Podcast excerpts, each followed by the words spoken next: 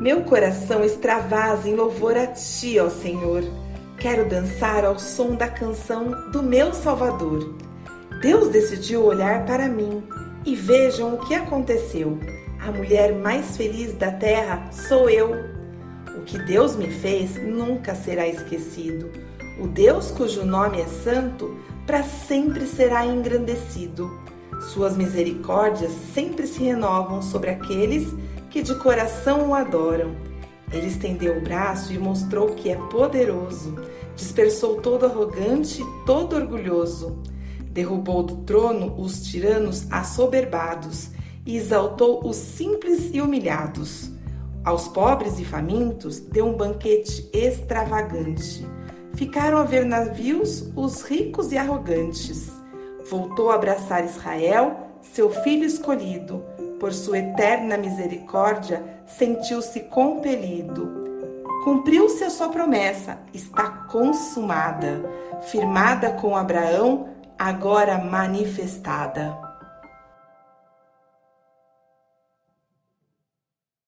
Amém. Eu espero que você tenha tido um excelente domingo de Natal. Eu quero convidar você a abrir a sua Bíblia comigo no Evangelho de João, no capítulo 1. Hoje nós vamos estar abordando a última mensagem dessa série que nós fizemos ao longo é, desse mês, tratando é, a respeito desse, desse tema Magnificat, o coração do Natal. Essa expressão é a expressão que é usada para se referir ao cântico de Maria.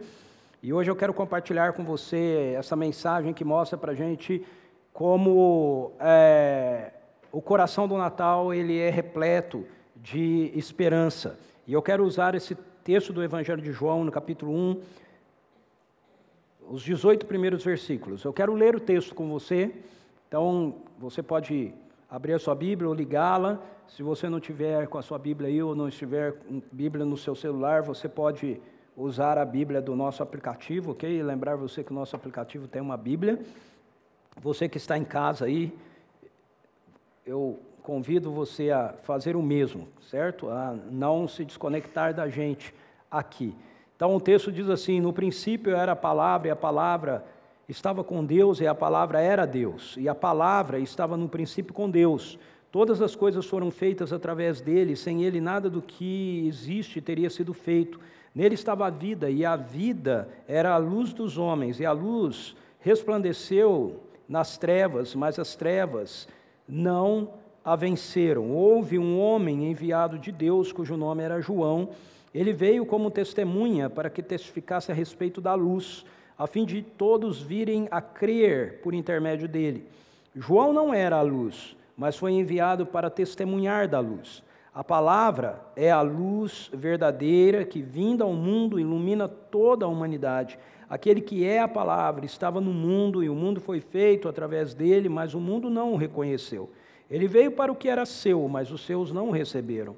Mas a todos quantos o receberam, deu-lhes o direito de se tornarem filhos de Deus, ou seja, aos que creem no seu nome os quais não nasceram do sangue, nem da vontade da carne, nem da vontade do homem, mas de Deus. E a palavra se fez carne e habitou entre nós. Vimos a sua glória, glória como a do unigênito do Pai, cheio de graça e verdade. João testemunha sobre Jesus, exclama dizendo: Este é aquele de quem eu disse, ele, o que vem depois de mim, tem a excelência, porquanto já existia antes de mim e da sua plenitude todos nós temos recebido graça sobre graça, porquanto a lei foi dada por intermédio de Moisés, mas a graça e a verdade vieram através de Jesus Cristo.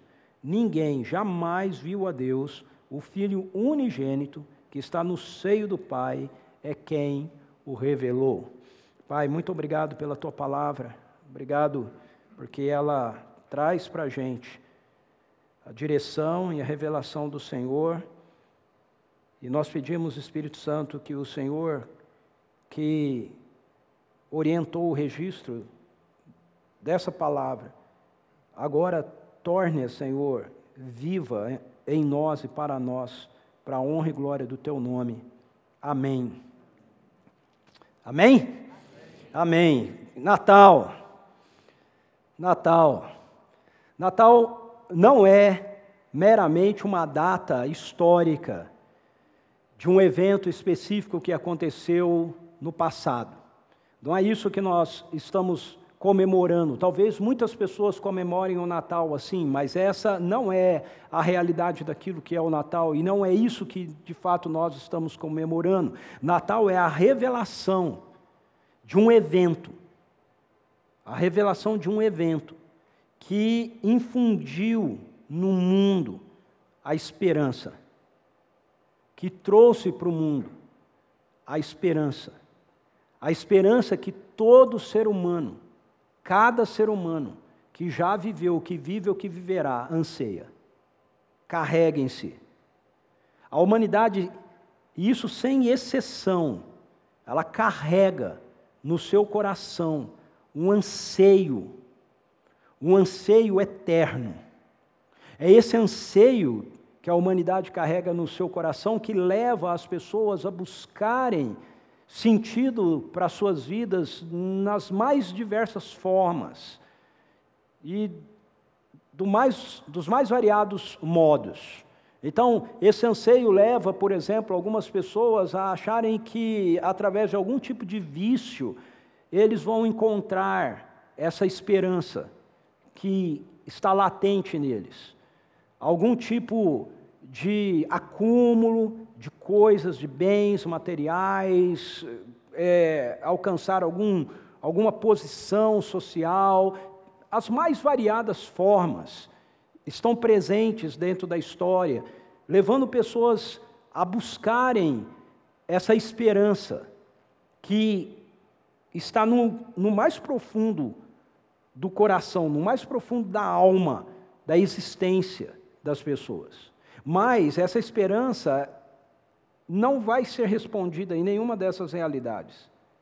Essa esperança ela não pode ser respondida pelo dinheiro, ela não pode ser respondida pelas, pelas coisas que nós temos, ela não pode ser respondida pelos relacionamentos que nós desenvolvemos, ela não pode ser respondida pelos, pelos lugares que a gente alcança, pelas promoções que a gente tem na vida, elas, elas ela não pode ser alcançada pela realidade das conquistas que nós alcançamos. Embora em cada uma dessas coisas pareça que nós, nós somos um pouco supridos e parece que a gente encontra algum, algum, algum, alguma esperança, algum retorno disso, isso é, é efêmero, isso é passageiro.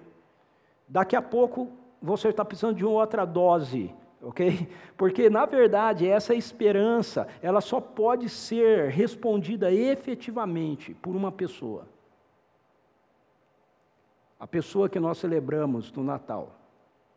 Ela só pode, essa esperança só pode ser respondida por Jesus Cristo. É isso que ele veio oferecer. Então, nós podemos ter dinheiro, nós podemos ter fama, nós podemos ter beleza, nós podemos encher a nossa vida com todo tipo de entretenimento que a gente possa buscar, que a gente possa conseguir. Ainda assim, o nosso coração continuará ansiando por algo. Continuará esperando.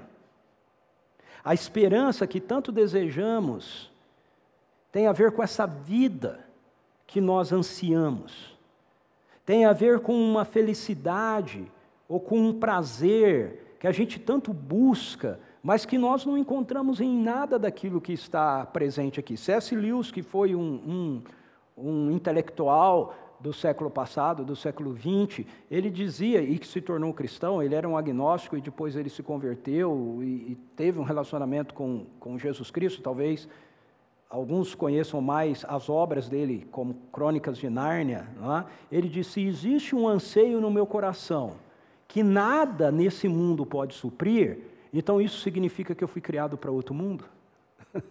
é? Se existe um anseio no meu coração que nada nesse mundo pode suprir, isso significa então que eu fui criado para um outro mundo. E essa é a perspectiva. Nada daquilo que está aqui, nessa presente era que nós estamos vivendo, pode trazer esse, esse suprimento de anseio que existe dentro de nós, porque nós fomos criados para uma outra realidade, nós fomos criados para uma realidade que vai que é maior do que essa, que vai absorver essa, da qual essa é uma pequena parte. A palavra que a gente usa, o termo que a gente usa para falar disso é eternidade.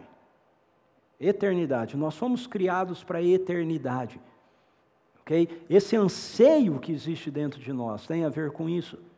Usando um, a citação de um outro, outro pensador, agora mais para trás, chamado Blaise Pascal, Pascal dizia que existe um vazio dentro da alma humana, dentro do coração humano, que tem o formato exato da cruz de Cristo. Se você já montou o quebra-cabeça, você sabe que muitas vezes a gente tem uma pecinha que parece que é a peça que se encaixa naquele, naquele lugar. Já viram isso? Parece que é, mas não é. Você dá aquela forçadinha, ela encaixa ali, fica parecendo que está certo, mas não é aquela peça. E muitas vezes é isso, nós, nós achamos que nós conseguimos colocar coisas dentro de nós que pode até parecer que com um pouco de força se encaixa, mas não se encaixa. Fica sempre meio levantadinho, né? sempre um, um vãozinho. Porque dentro de nós existe um, uma realidade que só pode ser preenchida pela eternidade. E quando nós falamos isso, nós estamos falando sobre ser preenchida por alguém, não por uma situação, uma, um, um contexto ou uma realidade, mas por essa eternidade é um ser. É um ser. Deus é eterno. Então, quando nós falamos que somente a eternidade é que pode preencher essa esperança e esse anseio que existe em nós, nós estamos falando a respeito dessa realidade de que somente Deus pode fazer isso. Tem um texto na Bíblia, em Eclesiastes, um dos livros de sabedoria do Antigo Testamento, Eclesiastes capítulo 3, versículo 11, onde o escritor de Eclesiastes ele faz uma colocação que resume exatamente isso que eu estou dizendo para vocês. Ele diz assim: o texto diz assim, ele fez tudo apropriado ao seu tempo. Ele aqui é Deus. Esse, esse texto fecha um, um poema que vem seguindo, dizendo assim: há tempo de abraçar e tempo de deixar de abraçar, há tempo de plantar e tempo de colher, ok? E ele termina fazendo essa afirmação: ele fez tudo apropriado ao seu tempo. Também colocou, preste atenção nisso, ele, Deus, colocou no coração do homem, no coração do ser humano, o desejo profundo pela eternidade. Contudo, o ser humano não consegue perceber completamente o que Deus realizou. Deus colocou em nós um anseio profundo pela eternidade. Por quê? Porque Ele colocou em nós um anseio profundo por Ele.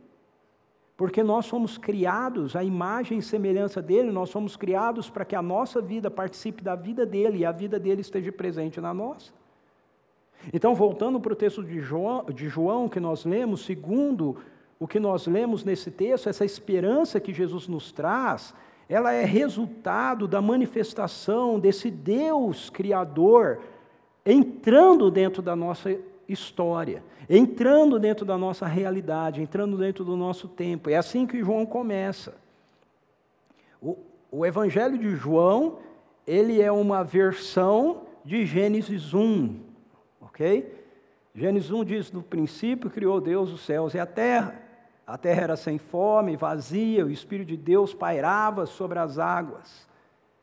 E em João 1, João está citando na verdade, o texto de Gênesis, mas ele está citando numa referência de quem é esse Deus que está no princípio. No princípio criou Deus. Quem é esse Deus que está no princípio? Então ele diz: no princípio era a palavra. No princípio era a palavra. A palavra estava com Deus, a palavra era Deus. Ele, a palavra, estava no princípio com Deus.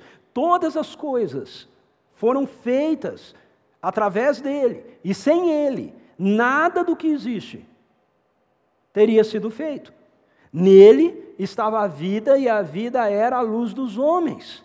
E a luz resplandece nas trevas, mas as trevas não a venceram. Ele é Deus. A palavra é o Deus criador, que criou todas as coisas. Então essa esperança ela se torna concreta para mim e para você, porque esse, esse Deus eterno que criou todas as coisas e que criou a mim e a você, a imagem e semelhança dele, para que a gente experimentasse a vida dele em nós e a nossa vida estivesse inserida na vida dele, ok? Não é um Deus desconhecido, não é uma incógnita, não é alguém que a gente filosofa a respeito dele. Ele é alguém que se revela, ele é alguém que se manifesta, ele é alguém que entra na nossa história. Isaías capítulo 9, versículo 6 um menino nos nasceu, um filho nos foi dado. É interessante porque, veja, Isaías, esse texto é um texto que a gente cita bastante no Natal, né? Mas Isaías ele está fazendo uma profecia aqui relacionado a um período que Israel, a nação de Israel, estava enfrentando uma oposição de um, de um inimigo forte que estava vindo, ok, contra contra eles. Esse inimigo era a, a Síria, a nação da, da, da, da Síria. Então, Isaías, ele recebe uma palavra de Deus dizendo que Israel iria enfrentar uma situação de oposição, mas que Deus iria, no momento certo, intervir com relação àquela realidade e ele iria trazer transformação e ele ia trazer salvação concernente a isso. E aí ele diz que isso seria assim. A gente chega no verso, no verso 6. Afinal, porque um menino nos nasceu, um filho nos foi, foi concedido, e o governo está sobre os seus ombros, ele será chamado Conselheiro Maravilhoso, Deus Todo-Poderoso, Pai Eterno, Príncipe da Paz. Ele será descendente de Davi, o seu poder, o seu reino multiplicará sobremaneira, haverá paz em todo o reino, as bases do seu governo são justiça e verdade, desde agora e para sempre. Qual é o ponto? O ponto é que ele está falando no passado. Isso é doido. Ele está falando no passado. O menino nos nasceu. Ei, mas é Isaías. Sabe quando isso vai acontecer? 750 anos depois que ele está falando isso vai acontecer. 750 anos depois, Maria tem o menino que nasceu. O que isso mostra para a gente? Isso mostra para a gente que a nossa vida, a nossa história está inserida dentro da vida desse Deus. Ok? Ele é a realidade. O tempo e o espaço não existem para ele. Por isso, 750 anos antes de Jesus nascer, Deus está considerando isso um fato. Deus está considerando isso uma realidade. Isso é história. Vai ser para nós, mas para ele é. Entende? Por quê? Porque o Deus Criador, o Deus que criou todas as coisas, aquele que nós acabamos de cantar aqui um pouco antes, adorando, dizendo que ele tem o livro da história na mão, entrou na nossa história. Nós sabemos quem ele é. Ele não é uma suposição, ele não é uma ideia teológica, embora muitas vezes é isso que façamos dele. Ah? A gente transforma Deus numa figura de um compêndio de teologia, onde a gente fica tentando investigá-lo e dizer: Deus é uma pessoa. E ele entrou na nossa história na pessoa do Deus Filho. Um menino nos nasceu, Isaías diz, Pai da eternidade. Um menino nos nasceu, Pai da eternidade. O menino é o Pai da eternidade. No princípio era a palavra, a palavra estava com Deus, a palavra era Deus. Então, essa celebração que nós fazemos e que nós chamamos de Natal, não é meramente a celebração de uma realidade do passado, ela é a celebração de um evento, do maior evento que existe.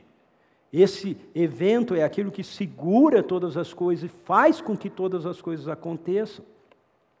Então, o nosso coração pode ser tomado e cheio de esperança, porque o Deus que criou todas as coisas, o Deus que constrói e compõe a história, ele veio fazer parte dela. Ele não é ausente dela. Ele não é um Deus que está em algum lugar distante no universo, olhando para a gente de mãos amarradas e torcendo para que a gente consiga fazer algumas coisas para fazer com que a vida dê certo. Não, não, definitivamente não. Ele entrou na história. Ele entrou na história. E ele entrou na história porque nós bagunçamos esse negócio aqui, ok? E ele não ficou de longe, ele não desistiu da gente. Isso nos leva então a uma segunda perspectiva dessa esperança que tem a ver em Jesus, que tem a ver com a nova identidade que nós recebemos nele. Então veja, esse Deus eterno, que é o Criador de todas as coisas e que entra na história, quando ele entra na história e, ele, e a vida dele se torna parte da nossa história, isso traz uma alteração, uma mudança, uma transformação para a nossa vida, da nossa identidade. Veja o que João diz, ele diz, verso 9: a palavra é a luz verdadeira que, vindo ao mundo, ilumina a toda a humanidade. Então, o primeiro ponto que eu quero que você perceba nisso, a palavra é o Deus eterno, Criador, Jesus, se torna Jesus, esse homem, que é o Deus eterno, que se fez um ser humano. O texto bíblico diz que ele ilumina a toda humanidade, não a alguns, a toda humanidade. Aquele que é a palavra estava no mundo e o mundo foi feito através dele, mas o mundo não o reconheceu. Ele é o Criador de todas as coisas, ele vem para a sua criação e a sua criação não o reconhece, embora ele traga o sentido para toda a criação. Essa é a ideia de iluminação aqui, de iluminar toda a humanidade. Mas aí o texto diz: Mas, mas, a todos quantos o receberam, deu-lhes o direito, algumas traduções trazem o poder, deu-lhes o direito de se tornarem filhos de Deus, ou seja, aos que creem no seu nome, os quais não nasceram do sangue, nem da vontade da carne, nem da vontade do homem, mas de Deus. E a palavra se fez carne e habitou entre nós e vimos a sua glória, glória como do unigênito do Pai, cheio de graça e verdade.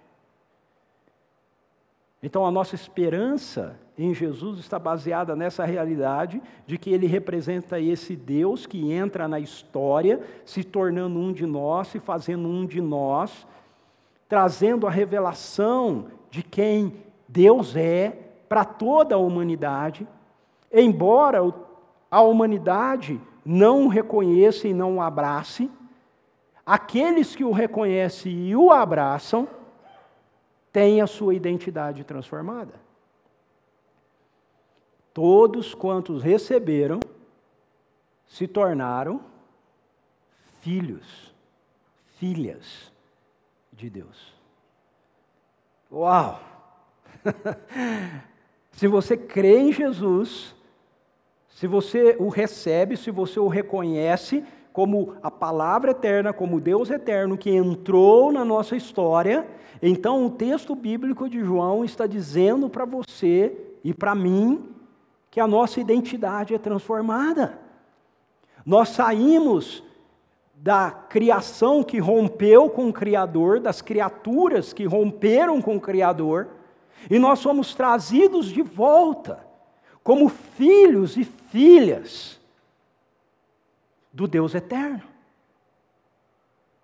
João termina essa sessão dizendo que a palavra se fez carne e habitou entre nós e vimos a sua glória, glória como a do unigênito do Pai, cheio de graça e de verdade.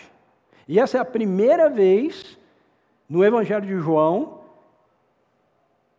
que Deus, o Deus Criador, é referido como Pai. Pai. Vimos a sua glória como a do unigênito do Pai, não como do unigênito de Deus, mas como do unigênito do Pai. O Filho unigênito do Pai. Por que, que João usa essa expressão assim? Por que, que João se refere aqui a Deus, ao Deus Criador, como Pai? Porque ele acabou de falar anteriormente que se nós reconhecemos a palavra que se fez carne, se nós reconhecemos o Deus eterno se tornando um ser humano em Jesus, então nós saímos da condição de uma criação rebelada e nós somos trazidos de volta como filhos e filhas. De quem? Do Pai, do Deus unigênito, do Filho unigênito, que é Jesus. Então, o Pai de Jesus é o meu Pai e é o seu Pai, se você crê nele como Senhor e Salvador. Amém? Amém. Amém. Isso é maravilhoso. Ou seja, isso é uma questão de família. Ok? Isso é uma questão de família. O reino de Deus é um reino de família. Fazer parte do reino de Deus é fazer parte de uma família. Quando nós reconhecemos Jesus, nós passamos a fazer parte da família da qual Jesus faz parte, da qual Ele representa. Isso é, isso é real, isso é sério. A, a gente precisa ter a nossa mente renovada com relação a isso. E nós precisamos começar a entender que o, essa é a nossa realidade diante de Deus. Ok? Veja, por favor, entenda, Ele continua sendo Deus, ok? Mas agora Ele te deu um, uma nova identidade que te concede um novo status diante dele, no qual, no qual você agora é visto por ele, é vista por ele como um filho, como uma filha. O apóstolo Paulo, eu vou recorrer agora um pouco ao apóstolo Paulo, ok? Porque ele foi a pessoa que Deus usou, Jesus usou para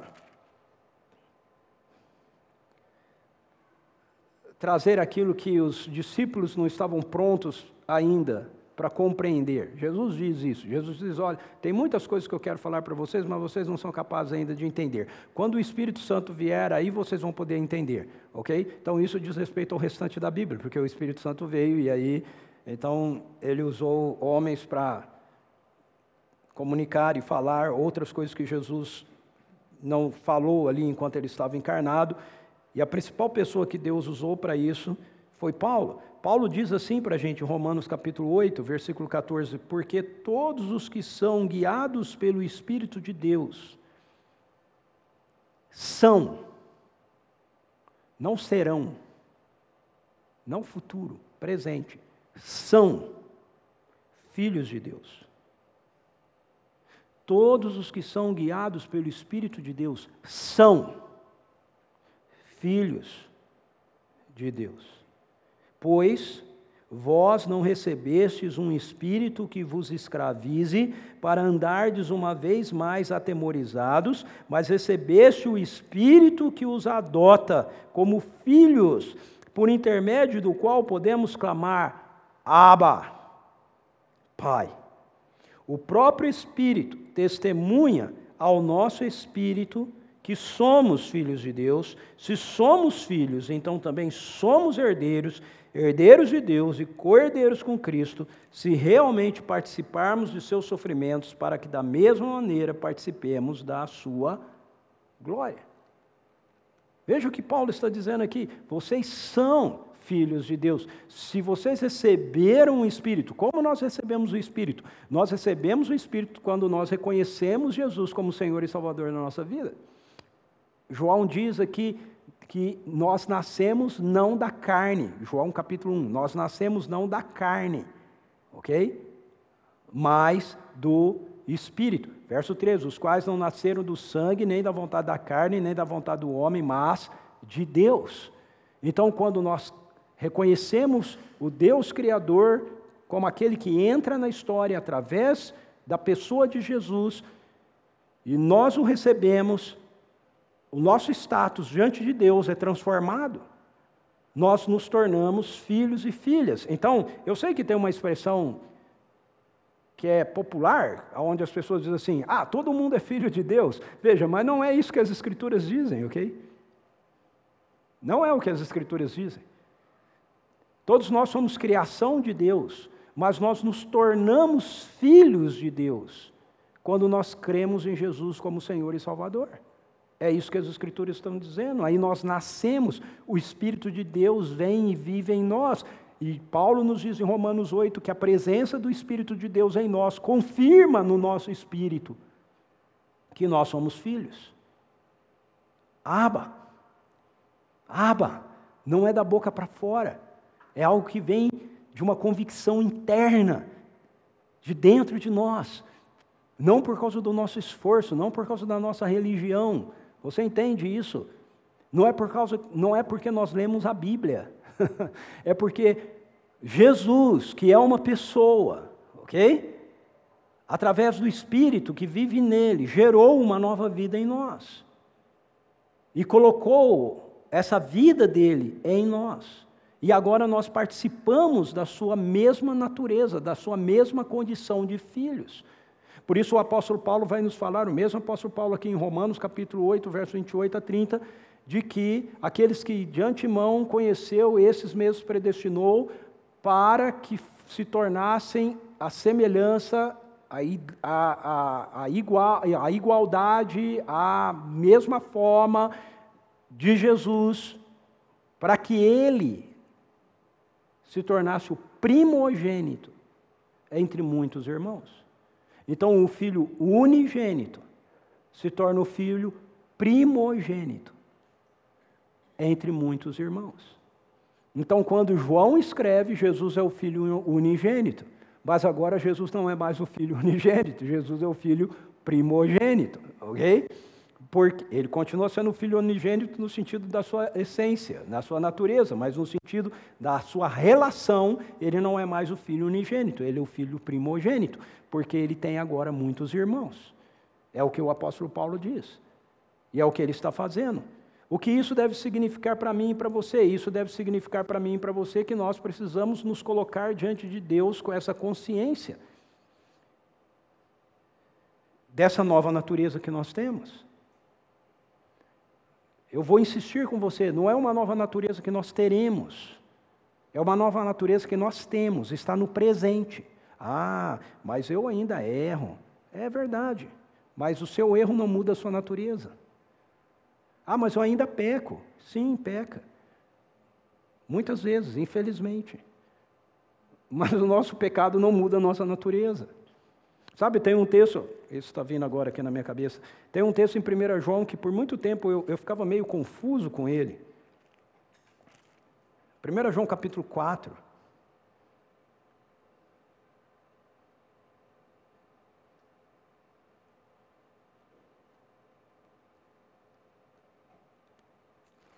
Ele, ele diz assim: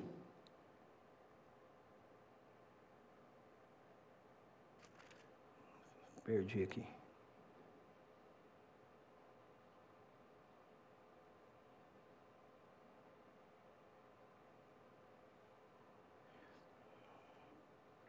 Verso 18: No amor não existe receio. Antes o perfeito amor lança fora todo medo. Ora, o medo pressupõe punição, e aquele que teme não será aperfeiçoado no amor.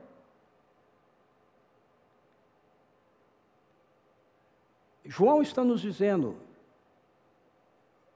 Veja, isso pode ser aplicado ao medo em outras dimensões também, ok? Mas a dimensão primeira da qual João está nos dizendo aqui, sobre o medo, que o verdadeiro amor lança fora, é o medo da condenação. Ok? É o medo da condenação. Nós não precisamos ter medo de sermos condenados por Deus. Não seremos. Por quê? Porque nós experimentamos do verdadeiro amor. O verdadeiro amor tem a ver com aquilo que Jesus fez por nós e que nós aceitamos. Então, apesar das nossas limitações, apesar das nossas falhas, que muitas vezes acontece, apesar de muitas vezes nós pecarmos, nós não precisamos ter medo de sermos condenados por causa dessas coisas, porque o verdadeiro amor lança fora todo o medo. Se você, você ainda tem medo nessa dimensão, então é porque você, na verdade, não foi aperfeiçoado no amor, porque o medo pressupõe, ele diz, o medo pressupõe punição. Ele está dizendo, você não vai ser punido. Então você não precisa mais ter medo. Se você está carregando medo é porque você está achando que você vai ser punido. Você ainda não entendeu o que o Evangelho fez na sua vida. Você não precisa mais viver com medo. Você está livre do medo. Esse medo aqui, eu torno a dizer, pode ser aplicado em outros níveis de medo, mas o principal aqui é esse medo de condenação. Sabe, e tem muitas pessoas, infelizmente, muitos líderes religiosos, muitos contextos hoje que dominam as pessoas, escravizam as pessoas nesse medo. Ok? Mas João está dizendo: ei, se você experimentou a realidade dessa nova identidade, você é um filho, uma filha, você não vai ser condenado. Um pai não te condena. Ele é um bom, bom pai. Ele não te condena. Aí há um outro texto que João diz assim: se o nosso coração não nos acusa, nós temos ousadia diante de Deus. Mas se o nosso coração nos acusa, qual, é, qual seria a lógica nossa? Não temos ousadia, não é? Se o nosso coração não nos acusa, temos ousadia diante de Deus. Agora, se o nosso coração nos acusa, a lógica seria: não temos ousadia diante de Deus. Mas ele diz assim: se o nosso coração nos acusa, ele é maior do que o nosso coração. ele é maior do que o nosso coração. O que, que ele está dizendo? Ok, olha, se o seu coração não te acusa, você vai chegar diante dele com muita ousadia, você vai achar que é isso aí mesmo. Essa semana, uau, eu arrebentei, eu li muita Bíblia, eu orei, eu fiz aquilo que Deus quiser, eu chego diante dele com muita ousadia. Mas aí você teve uma semana, um dia que essas coisas não aconteceram e o seu coração está te acusando. E aí o que João está dizendo? tudo certo, chegue diante dele, porque ele é maior do que o seu coração, ok? O resultado vai ser exatamente a mesma coisa. É isso que ele está dizendo. Ele não diz, ó, se seu coração te acusa, então você se esconde dele. Não, se o seu coração te acusa, vá diante dele. Ele é maior do que o seu coração. Se ele não te acusa, você vai fazer isso com ousadia. Se ele te acusa, você vai fazer isso com timidez. Mas você vai chegar lá e você vai descobrir que ele é maior do que o seu coração. Por quê? Porque o Deus eterno, que criou o universo, que é a palavra que se fez carne, se tornou o seu pai, o meu pai, o seu, que está me ouvindo em casa. Isso nos enche de esperança. Essa esperança que Jesus traz por fim é uma esperança que nos dá plenitude de graça sobre graça. Nós temos, nós carregamos essa esperança porque ela é uma esperança da, dessa plenitude da graça que a gente obtém em Jesus. Veja, isso que eu acabei de falar de nós sermos reconhecidos diante de Deus, nós termos ousadia na presença dEle, nós podemos entrar na presença dEle, nós podemos nos ver e entender que somos seus filhos. Logo em seguida, João vai mostrar para a gente no Evangelho no capítulo que nós lemos, que isso não é assim por causa do nosso merecimento, que isso não é assim por causa do nosso esforço, isso não é assim porque a gente demonstrou sermos pessoas suficientes e muito boas, ao contrário. Isso é assim. Porque quando nós nos encontramos com a palavra eterna que se fez um ser humano, e ele muda a nossa identidade, e ele nos torna parte da sua família, a gente ganha a consciência de que ele precisava vir. Natal é sobre isso.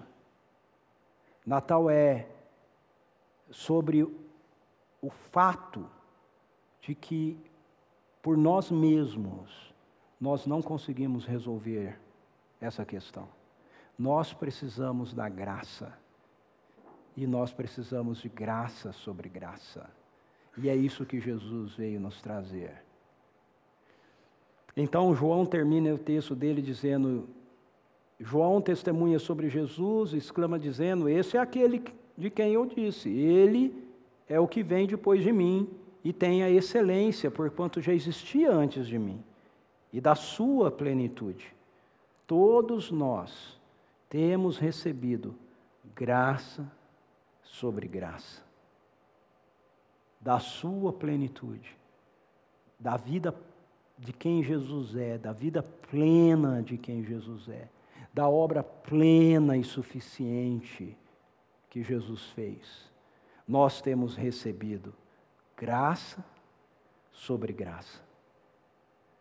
Porquanto a lei foi dada por intermédio de Moisés, mas a graça e a verdade vieram através de Jesus Cristo. A lei foi dada por Moisés. A lei revela que a gente não dá conta. A lei é verdadeira, mas não traz a verdade. Jesus traz a verdade. A lei aponta para uma necessidade. Jesus é a resposta dela. Graça sobre graça. A lei veio por intermédio de Moisés, mas a graça e a verdade vieram através de Jesus Cristo. Ninguém jamais viu a Deus. O Deus unigênito, que está no seio do Pai, é quem o revelou. Em outras palavras, você quer saber como o Pai é? Olhe para Jesus. Olhe para Jesus. Ele é, nós cantamos aqui, a expressão exata de Deus. Ele é. O Pai é visto nele. O amor do Pai, a bondade do Pai, a misericórdia do Pai, a compaixão do Pai é vista no Filho. Olhar para Ele é ter uma revelação de quem Deus é. Por isso nós podemos ter esperança porque nós não estamos caminhando às cegas, na tentativa de algum dia no futuro a gente saber como Deus é. Não, nós sabemos como Ele é. Eu não sei se você já viu, mas eu, eu já vi vários daqueles filmes, já viu esses filmes futurísticos, filmes é, de espaço, em que, Jornada nas Estrelas, por exemplo, que o pessoal faz aquela viagem até que eles chegam num suposto ser que é Deus. Só para descobrir então que aquele ser, na verdade, é furioso. Veja, nós não estamos indo ao encontro de um ser que nós não sabemos como é. Você sabe como ele é porque ele se revelou a nós através de quem Jesus é. Paulo diz algo semelhante ao que João diz aqui, em Romanos capítulo 5, verso 20, e 21, ele diz assim: A lei foi instituída para que a transgressão fosse ressaltada. A lei nos foi dada por Moisés. O papel dela é ressaltar a nossa insuficiência.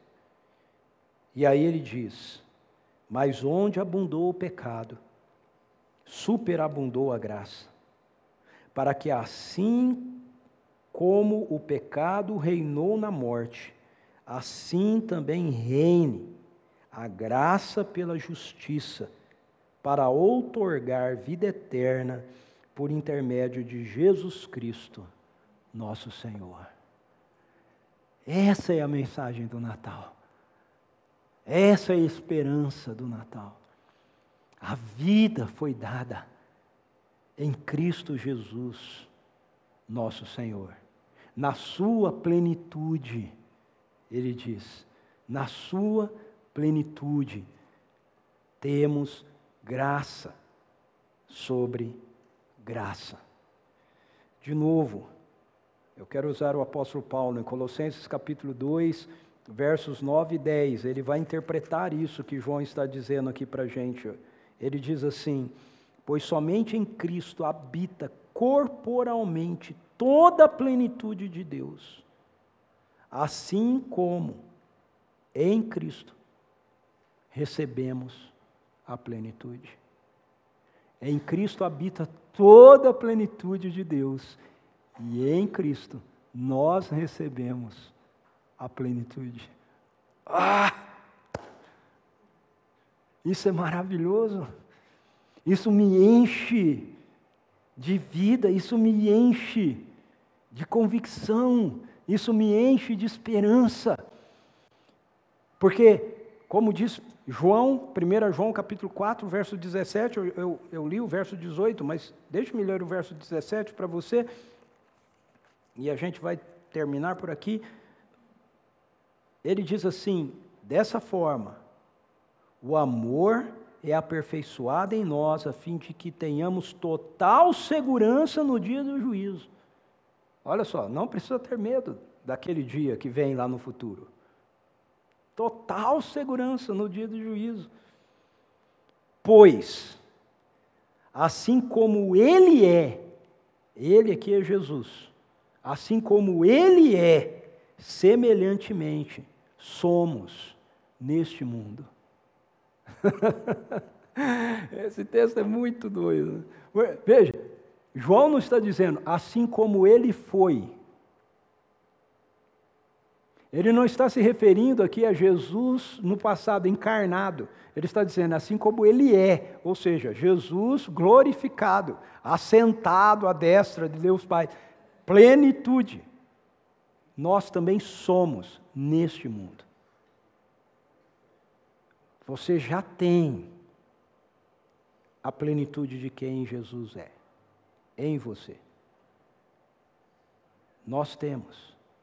Ela está em nós, velada ainda, oculta ainda, pequena ainda, como uma semente ainda, mas ela está aí. Ela é essa realidade. Entende? Se você sair daqui hoje, você que está em casa hoje, entendendo só isso, eu estou feliz. Okay? Você não vai se tornar algo. Você vai crescer em quem você é. Você planta uma, um caroço de manga, uma semente de manga, e o que você tem é uma mangueira. Por quê? Porque isso é o que aquela semente é. Você não tem uma semente que vai se transformando em algo. Você tem uma semente que vai crescer no que ela é. Você tem a semente da vida de Deus em você através da presença do Espírito Santo dele. Se você crê em Jesus, e você vai crescer naquilo que você já tem naquilo que você já é. Você não vai ser transformado em algo. Você vai crescer em quem você se tornou. Feche seus olhos, curva sua cabeça. Essa é a esperança do Natal.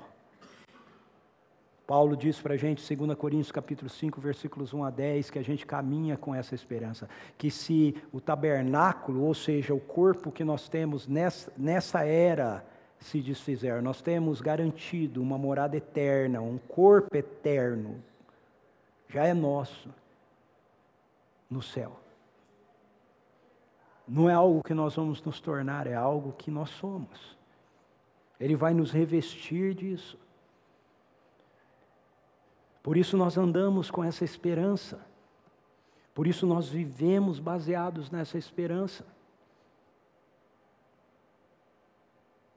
Paulo diz: esperança que se vê não é esperança. Nós carregamos isso com uma semente de fé que foi depositada no nosso coração pelo poder do Evangelho. Então eu quero convidar você essa noite a se colocar diante do Senhor e a dizer para Ele: Senhor, eu carrego essa esperança em mim. Eu carrego essa esperança em mim. Eu tenho uma nova identidade.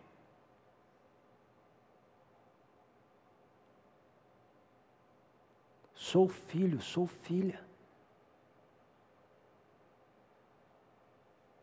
do Deus que criou todo o universo e que se revelou e se mostrou a mim, favorável a mim.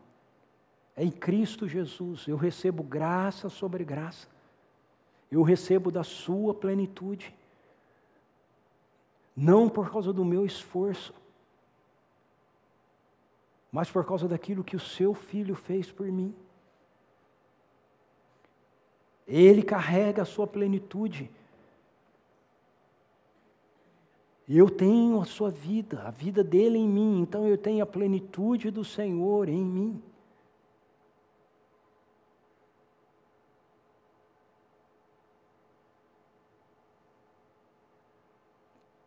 Que essa realidade, essa esperança que Jesus carregou com Ele para nós, lance fora todo o nosso medo.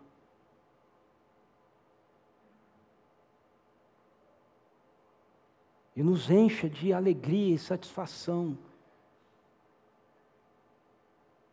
de estarmos na presença de Deus como nosso Pai.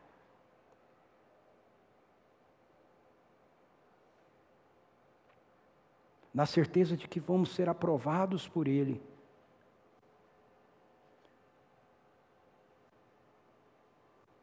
Por causa da plenitude da vida de Jesus partilhada conosco.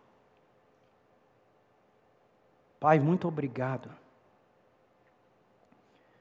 Não celebramos o Natal como um evento do passado, celebramos como uma realidade que nos enche de uma esperança eterna, que está garantida a nós, por quem Jesus é pelo que Ele fez e por aquilo que Ele compartilha conosco, através da Sua graça. Temos recebido nele graça sobre graça. O poder ativo do Senhor, que garante que aquilo que foi iniciado vai se completar. Por isso nós podemos viver agora, certos de que nós somos, aqui nesse mundo, como Ele é.